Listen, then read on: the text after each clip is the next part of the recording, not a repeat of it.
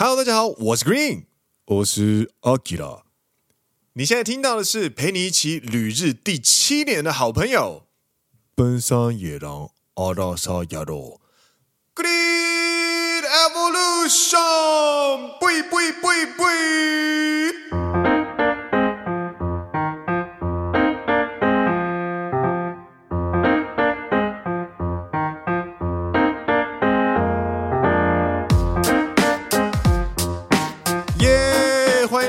十三季的第二集，是的，奔山野狼是一个由两位在日本当上班族的双男子 Dennis and Green 所组成的节目。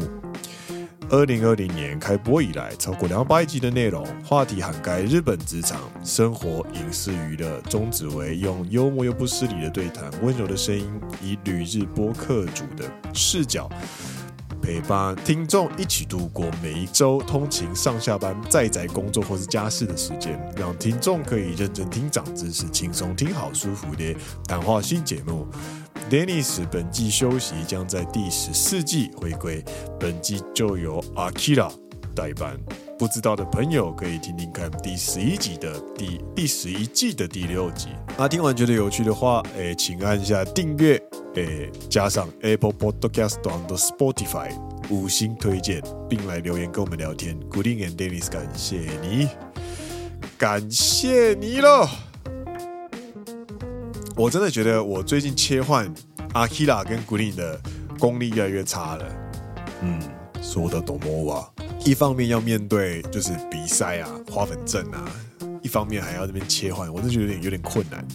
然后就有听众可能也听听出来了这样子，然后就跟我说，其实你也不用太一定要把 Akira 带进来，你就把它隔一个就是诶、特别单元给他就好了这样子。我想说也是吼，也是吼。那我们第十三季呢，因为是只有 Green 嘛，所以就会比较有多余裕时间，所以我们是，我们就会在这一季呢，呃，多念一些就是野狼朋友们的野狼好朋友们的一些留言，这样子。好喽，那一开始呢，就要来回顾一下留言喽。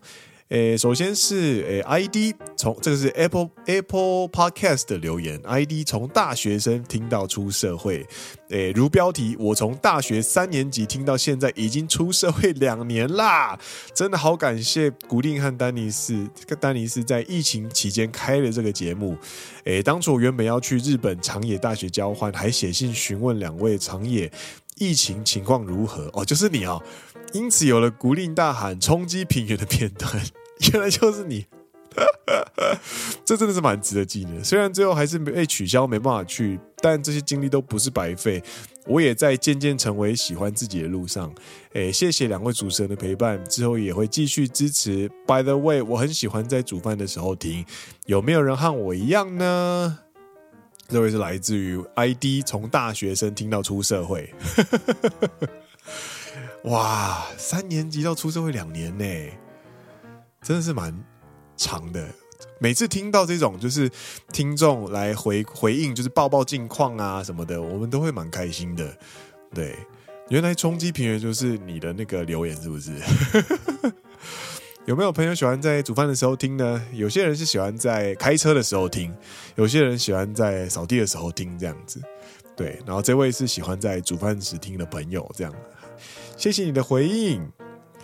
那嗨，我看一下哦，在 Instagram 这边呢，其实也有一些留言哦。他说：“诶，Dennis 不在的第一天，挂号哀怨 VS 距离 Dennis 回归还有九十一天，挂号阳光。这应该是呃单粉啦，单粉。然后还有我们的 Bodies Wave，他说 Green 还有 Akira 辛苦了。虽然知道由来，但 Akira 在我脑中浮现的形象还是只有阿辉伯的脸。期待这一季的 Green Evolution，耶！谢谢你。光是，然后下一位是胸大夫，他说光是能想到这个问题就很厉害了。他应该说的是上一个礼拜在聊，诶，为什么新年数是从四月开始呢？这个题目。诶，看到开头就有一种被点醒的感觉。对啊，为什么呢？然后就期待的打开节目，谢谢你。然后还有我们的刘伯 June 八零，他说耶，奔山野狼耶。还有我们的 Kimchi Kokuma 泡菜番薯，哎，他说长知识了，谢谢你。嗨，以上是我们的上礼拜之后的留言哦。好。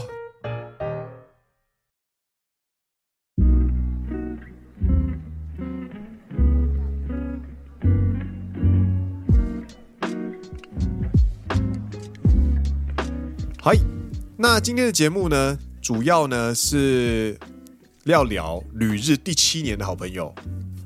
那为什么要聊这个话题呢？其实是因为呢，进入四月之后，诶，古令呢正式迈入诶旅日第七年，然后成为社会人，进入公司成为社会人第五年，然后成为播客主，然后继续做节目的第四年这样子。那在这样的。我觉得算是一个蛮值得纪念的呃时间点哦。我也希望能够有一集节目来记录现在的自己。那搞不好哪一天我再回来找这集听的时候呢，我会遇到现在这个时候的自己。那就有点像是在动态回顾的感觉。脸书啊，祖克伯啊，没有做过什么太多的有趣的事情，但唯一让我觉得到现在还是很受用的，就是他的动态回顾。我觉得在某个重要的时间点呢，给自己留一些纪念。在在下一次回顾的时候呢，你会很有感受到那个心境是完全不一样的。我自己是很喜欢做这件事的人，这样。那今天呢，就要为什么要顺便来？为什么要一起要聊这个旅日第七年的另外一个原因呢？就是老绿信箱的投稿。开节目的时候，我在录节目之前呢，我有开一个老绿信箱哦，在四月八号星期六的早上。我只有开三个小时，就是我只有收稿三个小时。那后来总共有四五个呃问题，那我们就取第一个投稿的朋友这样子，因为时间内投稿给我，所以我诶录的时候就是刚好就只有这一个这样子。那之后的呢，我们会回应在 Story 上面。这位朋友呢是来自于 Chestnut 零六三零库里奥，他说。诶，请问一下，有想要回台湾吗？诶，如果是想要继续待在日本，是什么原因支撑你们走下去的呢？挂号是工作吗？是大环境吗？还是爱情呢？是这样的一个问题。那呃，这个老绿信箱是什么呢？在正式回答这个问题之前呢，我想来讨论一下，就是老绿信箱。老绿信箱其实是两个礼拜前我随意的在就是现实动态上面所开的一个小信箱，大家问我问题，我回答这样子。那我觉得并不是因为我特别优秀，或者是并不是因为我真的看遍了什么人世间的万物，然后变得是一个很智慧的长者，看破红尘，我可以回答各式各样大是大非的问题，并不是，而是我其实很多东西，我慢慢来旅日之后，我慢慢明白，你如果不被问到的话，你很少会去有那个想法或者刺激你的想法回应。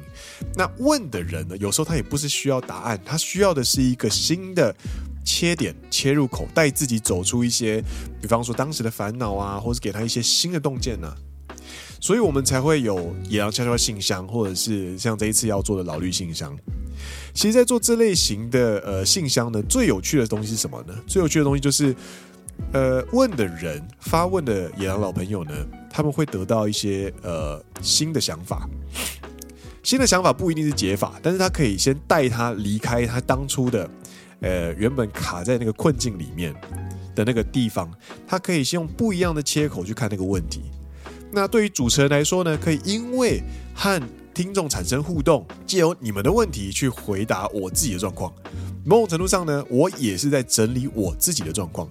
就比方说，今天的节目之所以会想要跟你聊旅日第七年，也是因为我被这位朋友。哎，他说还问到这个问题，那我也觉得很蛮值得在这个时间点再一次回顾一下。那加上呢，呃，因为是新年度，那我们就想要再重新来跟大家分享一次，就是古令是旅日到现在的一些经历，这样子，对于新朋友来说，可能也会比较好理解这样。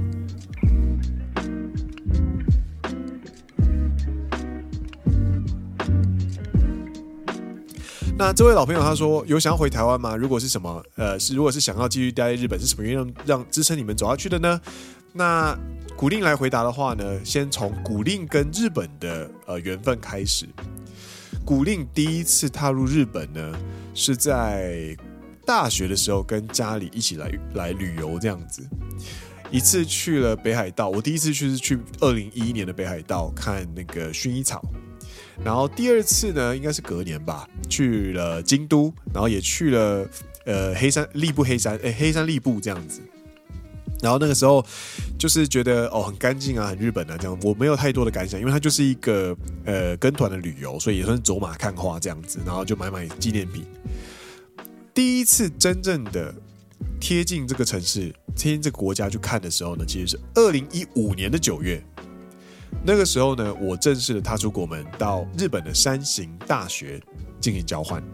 山形大雅阁，我为期了一年交换之后呢，在隔年的八月底回到台湾，然后九月入伍之后，在入伍期间呢。呃，考了呃 N two 跟 N one 都通过嘛，然后也申请了打工度假签。那拿到签证之后呢，我就在退伍那个隔个月呢，我就再一次踏上日本，开始准备找工作。也我也去上了一些语言学校，然后就是我上了三个月的呃日本商业日文对话之类的这样子。然后在隔年的，也就是二零一七年的时候呢，诶开始。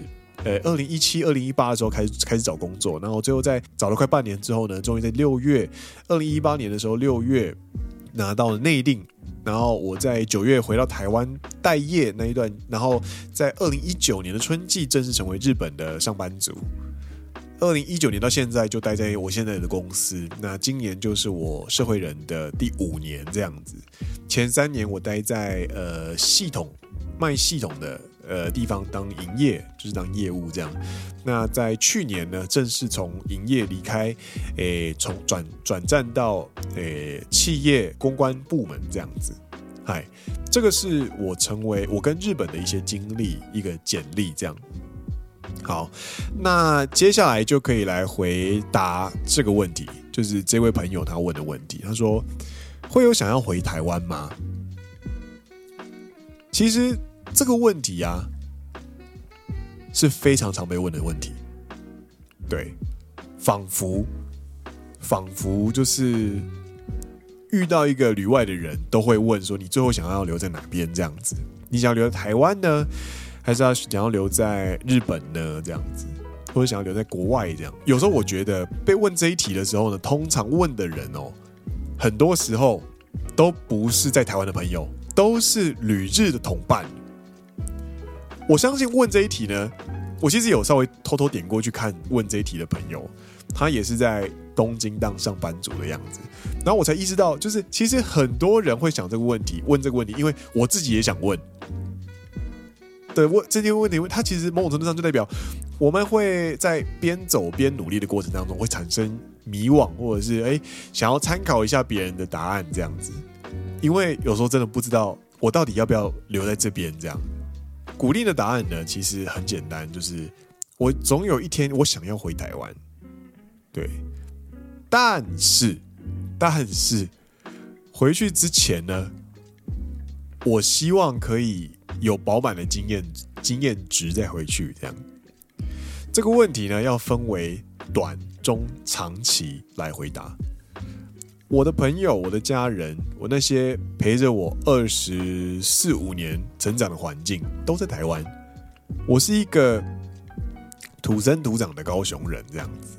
对，那离开自己的故乡来到日本打拼，其实某种程度上算是就是离乡背井。总有一天呢，还是希望想要回台湾这样子。这个问题，这个回答呢，其实是有产生改变的。其实，在旅日的一开始。在第一二年的时候，或者找工作的时候，那个时候我是不想回台湾的。我希望能够以台湾国籍，但是就是在日本上班这样子。对。但是这个问题在经过你几年的工作之后呢，我自己是有慢慢产生改变啦。对。那。改变的原因是什么？其实我一时也说不清楚，因为我自己还在整理。因为那那个心境呢，其实是不断流变的过程当中，它就像是一连串的，它就像是在开水龙头的水，然后你去截取其中一段，然后去看那个中间那一段的那个切片，然后那边写说：“哎，想要回去，很有感觉？”但它是绵延不绝的，它每天都会产生新的要素，这样子。但是，呃，我现在心中来说，长期来说，我是想回台湾的。但是呢，中期来说呢，其实我是希望可以累积之后再回去的。其实，社会人跟留学生差别在哪里？就是留学生有毕业这件事情，而且是很明确的时间。你进了大学，你四年后就应该要毕业。你没有毕业的话，呃，你要么是延毕，要么是肄业。要么就是直接回去这样子。对，你会有一个蛮明确的在未来的那个毛那个时间点在那边等你这样。但是成为社会人之后呢，你没有所谓的你你的毕业正式毕业应会有，但是可能就是四十年或三十年后的六十岁，哎，就是呃，你年年资到了，你的年年龄到了，你要就是正式的从员工退役这样子，但是。那个、那个、那个员工退役的年纪还离我还有一大段的距离，我还要在三十年才会到，所以对我来说，那个毕业的时间点我根本没有办法在意，因为实在太远了，我没有感觉。那对自己来说，中期的时间点是什么？就是你累积到一定时间之后呢，你觉得哎，自己可以到下个阶段了。的时候，我觉得那就会是一个呃，台湾回台湾的一个 timing 这样子，嗯，那具体来说是什么时候？我老实我老实说，我也说不准，因为累积到哪里我才满足，其实我还真的不知道。因为至少对我来说，我很明确的明白，我还看不够多，学不够多，听不够多，还我还不明白很多事情。我以前在营业现场的时候呢，我感觉到，哎，我好像不管把我丢去哪里，我都活得下来了的那种感觉。但是进了公关部门之后呢，因为你要接触的事情变得很多很杂，然后你又会变回一个新入社员的概念，所以就是又是一个 reset 重来的概念这样子。但是做的东西是有兴趣的，那你就会觉得很不甘心，自己还是需要别人辅助才有办法完成一件事，所以。我会想要再努力个几年，然后或者是可能至少还要在，我觉得还要在五年或十年这样子。但是你说五年、十年后我就会想要回台湾吗？又好像不一定，因为我想要累积的东西一定会越来越多。对，那累积之后再回去的话，那短期来说，那就对我来说，因为职涯还没有到一个阶段。有可能是只等，有可能是薪水，有可能是对我来说现场经验还不够。对，我觉得抽身离开，选择离开，选择毕业回去台湾这个选择呢，它是一件很重要的事情，因为它会对你的一个身份会有一个非常正式的转换，就是你离开日本了，然后大家一定会问。为什么？那大家在问你为什么的时候呢，你就必须要有自己的一个故事，一个经得起考验的故事。那我如果现在刚学到一半，然后我可能就诶回去的话，我没有自信去呃反刍或者是消化出一个能够让我在下一间公司面试时。可以好好说的一个精彩的故事，所以我现在仍然希望三十一岁的自己可以留在京都，持续的去累积我现在的工作经验。这样，我不希望回去是一个三脚猫的状态，我不希望回去面试其他公司的时候，我只剩下现在这个公司的头衔或者是这间公司的名字，但是。主考官或者是面试官在问你两三个问题之后，就对你瞬间失去兴趣，因为很容易被看破。越资深的人资越可以明白一个人回答问题时候的高度跟广度，就可以知道说你当时到底做了哪些事。而且有听人资朋友说过，就是很多人会把自己的呃经历讲得很满。我办了一场很大的活动，这样子，在面试的时候，主考官就会有兴趣嘛，就会想要问说：“哎，你办了这么大活动，那具体来说，关于规划、关于预算、关于呃执行面，哎，你是怎么做的啊？你是做到，你是有没有遇到什么困难的地方啊什么的？”然后呢，这当中就会有一半的人会说：“哦，我当初其实是负责管现场的，所以预算那个地方我没有碰。”或者是有人说我负责是企划的，所以现场的部分在执行的时候，我其实没有看到，所以我没有办法回答。那对于主考官来说，那这个人他的 scope 就是他的所看事情的视野就会太窄。那在面试的时候呢，就很容易落选。那什么样的人才会让他们留下印象呢？其实就是你在办活动的时候，你的视野是宽广的。你当然会有负责的部分，比方说你会有企划，然后你会去管，你会稍微知道预算。那那些后来能够呃进到后面面甚至被采用的人呢？那个人事的朋友说，他说就是他会说他是负责营运，呃，他是负责企划，然后也有碰到预算。那现场的部分呢，他也有关心。他其实也有去关心，然后他也知道现场的课题是什么。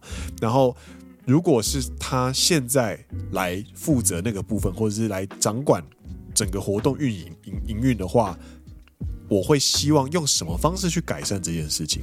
他会有自己的对这个营运的想法，对这个整个事情营运的想法，那就代表这个人呢，其实对这件事情是有呃足够宽广的视野去看这件事的。那我为什么要聊这件事情？就是。我希望我可以做到这个程度。我在讲我的经历的时候，我可以宽广的讲出每个地方我自己的想法。我觉得一旦能够做到那个状况的时候呢，某种程度上就是代表我到一个阶段了。就像 Dennis 呢，其实他是理科嘛，然后他现在是做矿业嘛。那我上次听他说过，那我觉得蛮厉害的。我上次跟他聊说，Dennis 啊。我们做到第五年了，你不觉得很多时候你已经开始看到一些雏形了吗？他说对。他说，如果你现在叫我去看，你叫我去盖一间工厂，我大概可以画图给你，我也可以大概跟告诉你说需要哪些东西了。对，所以那个雏形就开始出来了。你如果抓到那个雏形之后呢，你现在就是慢慢慢的深，慢慢的深入，慢慢的深入，去让那个模糊的东西呢，模糊的 part 呢，全部都变得明确。到那个时候。你的迈入下一阶段时间点就到了，对我来说也是，这样知道吗？嗨，这个是关于第一个问题嘛？那这位朋友呢，他想要问第二个问题。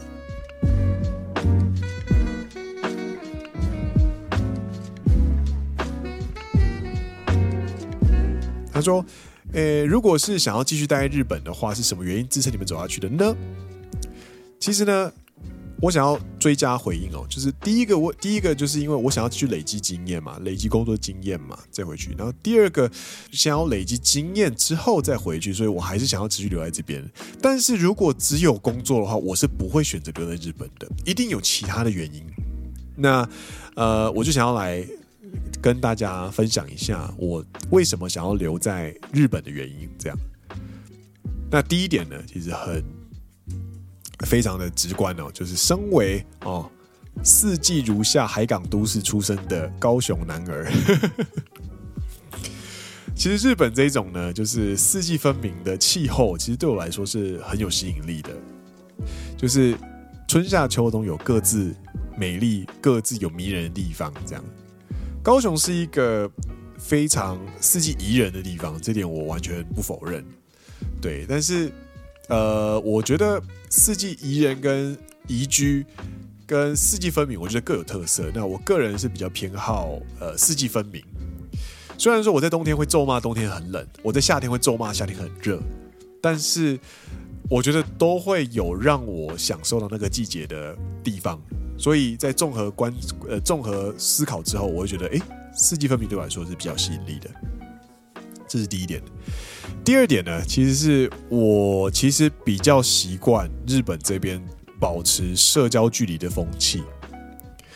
如果从前几季开始听的朋友呢，大概可以明白，就是古力呢其实是一个 HSP，就是 Hypersensitive Person 这样子，Personality 就是高敏感，诶，高敏感人这样。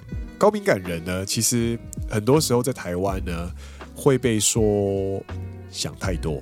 但是呢，日本其实是一个整个国 整个国家的国民通常都想很多的国家，所以呢，HSP 对我在这边对我来说是一个协助自己融入日本社会的一个很大的武器。它虽然会带给我困扰，但是更多的时候，我可以不用害怕，太害怕我在不自觉的不知不觉的过程当中冒犯到日本人，因为很多时候我反而想的比日本人还多，所以我觉得这样子的一个社会氛围，加上他们彼此之间社交距离是蛮远的。什么意思？就是他们不太会去聊私事，跟不熟的同事聊私事。那很多都是公归公，然后下班之后就完全不联络。然后人与人之间的界限呢，其实也蛮分明的，就是彼此不带给彼此麻烦。但是我也希望你不，我我对你客气，我对你敬而远之，也是因为我希望你这样对我。所以你会活得很。干爽，我也不知道这种干爽去形容大家能不能理解哦。就是你不会很黏，你不很多事情都是很干爽，然后你会保持一个很舒服的状态，自己去做东做西这样子。他其实蛮尊，说这个国家其实蛮尊重个人的，这个也是很吸引我的地方。那下一个原因就是想要继续留下的原因，就是因为。其实回顾自己学生时期到现在，我很多喜欢的东西都是源自于日本。不管是就是各种品牌都是啊。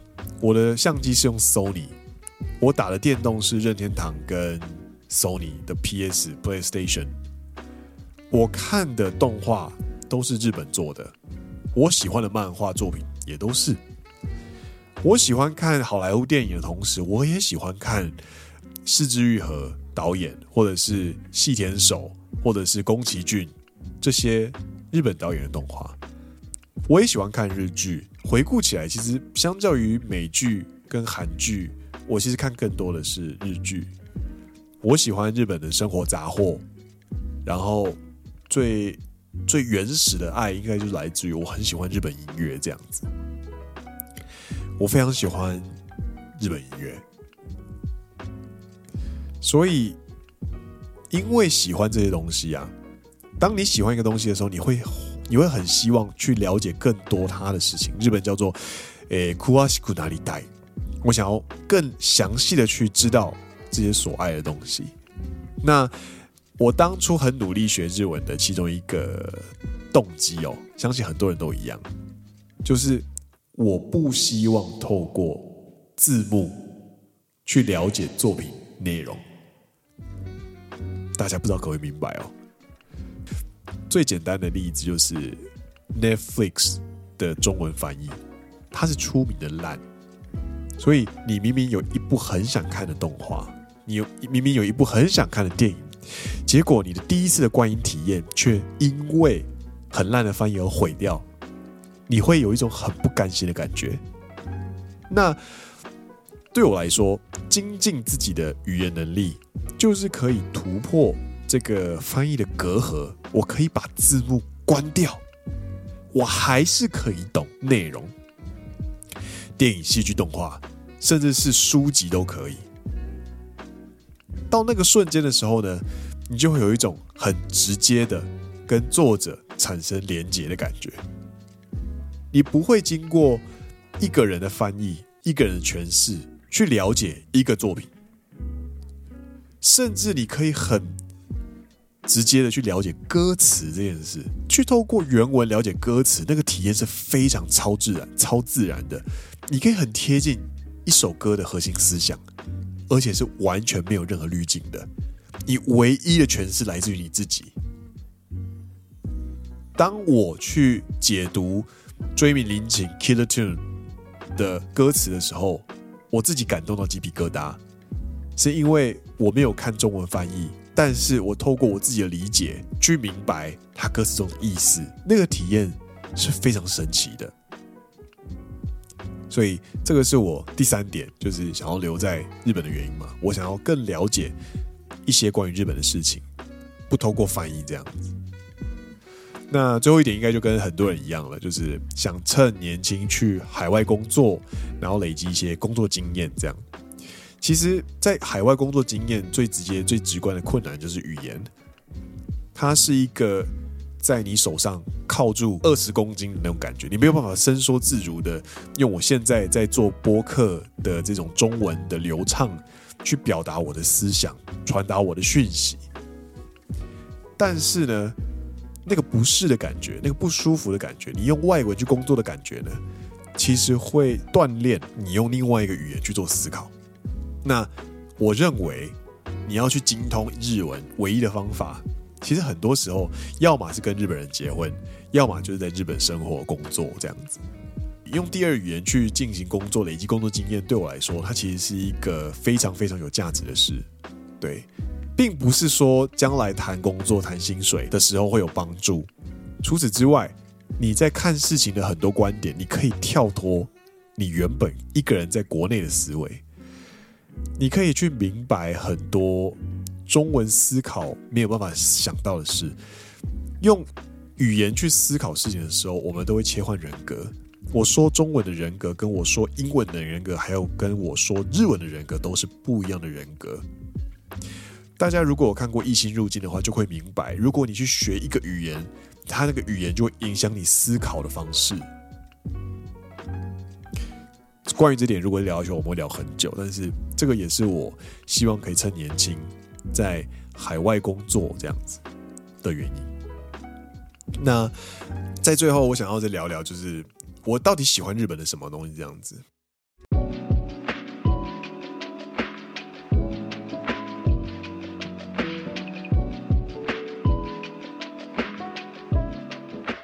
就是刚刚前面有聊到嘛，其实。我在思考这个问题的时候啊，刚好是四月八号周六的下午，然后呃上午的时候，然后我一直在想这个问题，然后那个时候呢，我其实在外面的投币式洗衣店洗衣服，我耳机呢，其实就是我我带着我的 AirPods 嘛，然后就是边边折衣服，然后边听呃 YouTube 的那个龟田诚治老师他在讲解《权力少年》，就是无限开关《权力少年》这首歌的旋律形态这样。龟田诚治老师呢，他有开过龟田大学，是一个 NHK 的音乐节目。那他们都称他校长这样子。龟田诚治他是东京事变的贝斯手，然后他也是很多名曲的制作人，其中一首《权力少年》就是他做的，他做的。那他就用很简单明了的方式去跟。所有人解释说，他当初在写《权力少年》的时候，有所谓的哭点和弦这样子。那他是怎么去把歌曲写到让人想哭、想鼻酸？然后写完之后呢，他再请诶、无限开关两位去展示这样子。那全程因为他是没有字幕的，他是日本的节目收录被人家截取下来之后传到 YouTube 上面，是没有中文字幕的。所以你只能透过自己的听力去理解。刚好我正在思考，就是为什么支撑我继续在日本走下去的那个原因的时候呢，他刚好在示范这首歌的旋律。那我明白了龟田诚治老师他所讲的事情，我也很喜欢《权力少年》这首歌，它的歌词之外，它的旋律也非常非常的棒。那我在没有中，我在没有中文字幕的情况下，像在听广播一样的去瞬间理解到这首歌的魅力的时候，我当下在就是阳光洒进来，投币式洗衣店的那个在折衣服的桌子上的时候，我那个瞬间实在是胸口非常非常的炙热，又同时感动不已。这个瞬间呢，就是你很直接的跟这个文化产生交、产生连结、产生交流的时候，这个时候你就会很庆幸自己懂这个语言，我不用透过字幕，我可以去理解这些事物、这些自己喜欢的事物的美好。所以我每次遇到这个时刻的时候，我就会很庆幸。诶，自己还留在这边努力，还可以去体验到这些美好的事情。我相信这些事情呢，Dailies 也一定有，所有旅日工作的朋友都一定会有，更可以说，所有在国外工作的朋友一定会有这样的体验。这是一个很神奇的体验，对，所以这个其实算是我支撑我继续走下去的一个很重要、很重要的一个原因。就是我不需要透过其他人的辅助，我可以非常能动的，就是我可以自主的，不靠不透过依靠的，没有辅助轮的，去跑出我想要跑的方向。那我去理解、去感受、去体验我想体验的事。没想到这个话题可以让我延伸这么久，我真的蛮蛮感谢这位朋友问这个问题的，因为很多时候啊，就是理所当然的事情，你生活久了，你自然就会忘记这样。所以呀希望呢，就是可以提供给你参考这样。其实旅日之后啊，应该说三十一岁了，Green 三十一岁，今年七月五号要迈入三十二。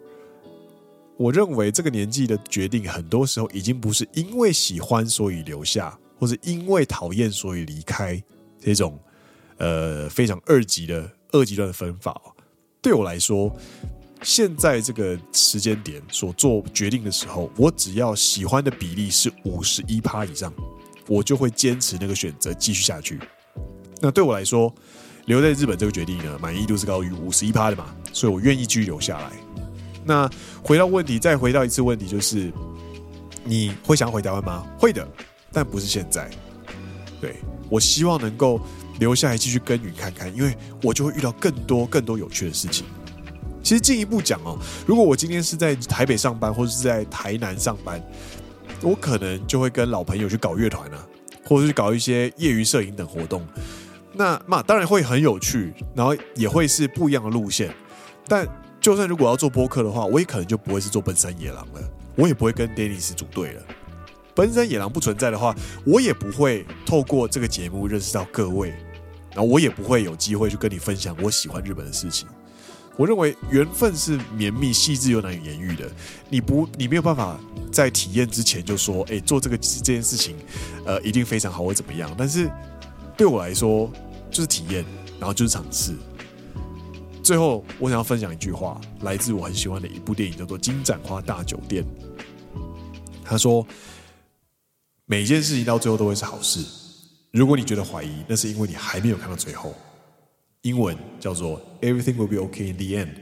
If it's not okay, it's not the end.” 献给所有正在彷徨或者是迷惘方向的奔三的好朋友们。那我们今天到这边，我们下一再见喽。你现在听到的是陪你一起旅日第七年的好朋友奔三野狼阿拉萨亚罗。Green Evolution，呸呸呸呸！我们下一再见喽，大家拜拜。